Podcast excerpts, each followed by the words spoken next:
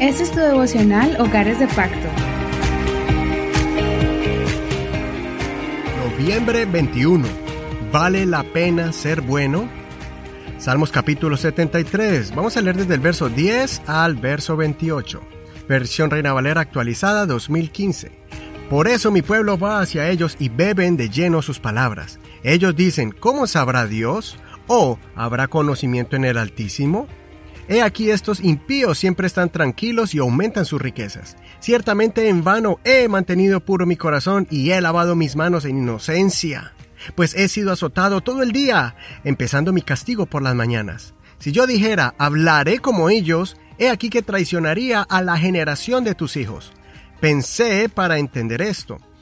Ha sido duro trabajo ante mis ojos hasta que, venido al santuario de Dios, comprendí el destino final de ellos. Ciertamente los has puesto en deslizaderos y los harás caer en la decepción.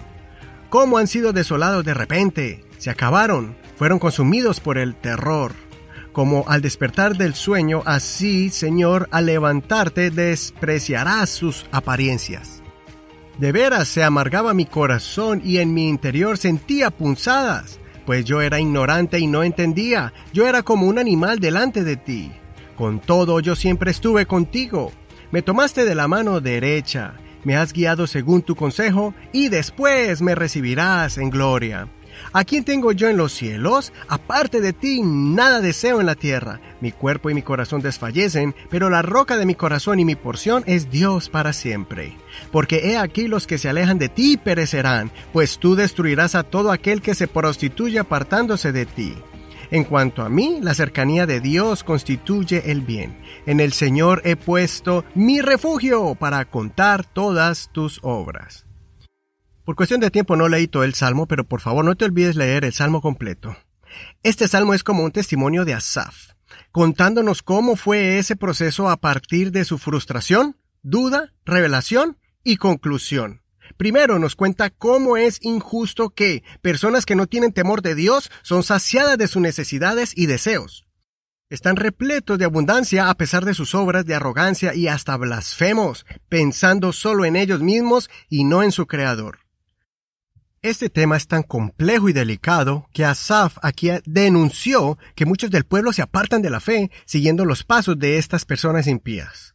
Asaf como líder espiritual también expuso su propia frustración y confesó sus dudas de si realmente vale la pena haber guardado su corazón de la maldad y haber mantenido su integridad permaneciendo en el camino del bien. Pienso que todos hemos pasado por ese dilema y tal vez nos hemos también frustrado. Es importante reconocer estos sentimientos contradictorios con nuestros pensamientos y con nuestras convicciones, esa lucha en nuestra mente, y pienso que es necesario procesarlos y buscar una respuesta porque si no se hace, quedaremos con la frustración y aún nuestros hijos irán detrás de esas personas impías y ellos los guiarán en la mentira, haciéndolos pensar que el mal sí paga, que vivir vidas desordenadas es lo común y que es una pérdida de tiempo vivir vidas piadosas y santas.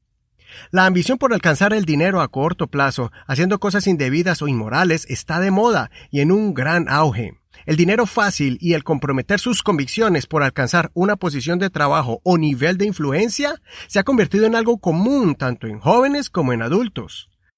Por eso debemos abrir un espacio para el diálogo y pedir la dirección del Señor para que el Dios de Asaf, que también es nuestro Dios, nos dé la misma revelación.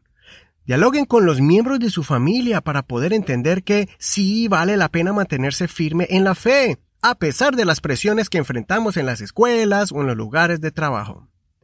Asad dijo que cuando entró en el templo de Dios, en su presencia, recibió esta revelación de Dios que le abrió los ojos. Pudo mirar cómo el malo al final recibe el pago de sus consecuencias. Dios le mostró a él que todo esto es temporal y que esa vida no llena ni satisface completamente el alma del ser humano.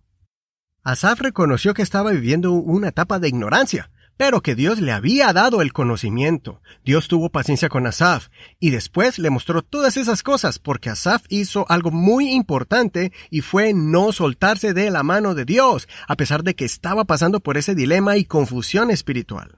Al final, Asaf reconoció que Dios lo tomó de la mano, lo llevó poco a poco para que entendiera el camino de la justicia y que al final el Señor nos dará la vida eterna para estar con Él en su gloria.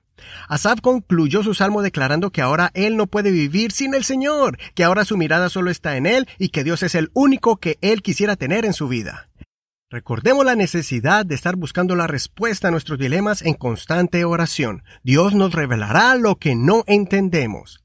Te invito para que hagas esta oración y aprendas estos versos de memoria, el verso 25 y 26. ¿A quién tengo yo en los cielos? Aparte de ti, nada deseo en la tierra. Mi cuerpo y mi corazón desfallecen, pero la roca de mi corazón y mi porción es Dios para siempre. Considera, ¿te has desanimado cuando ves al impío prosperar?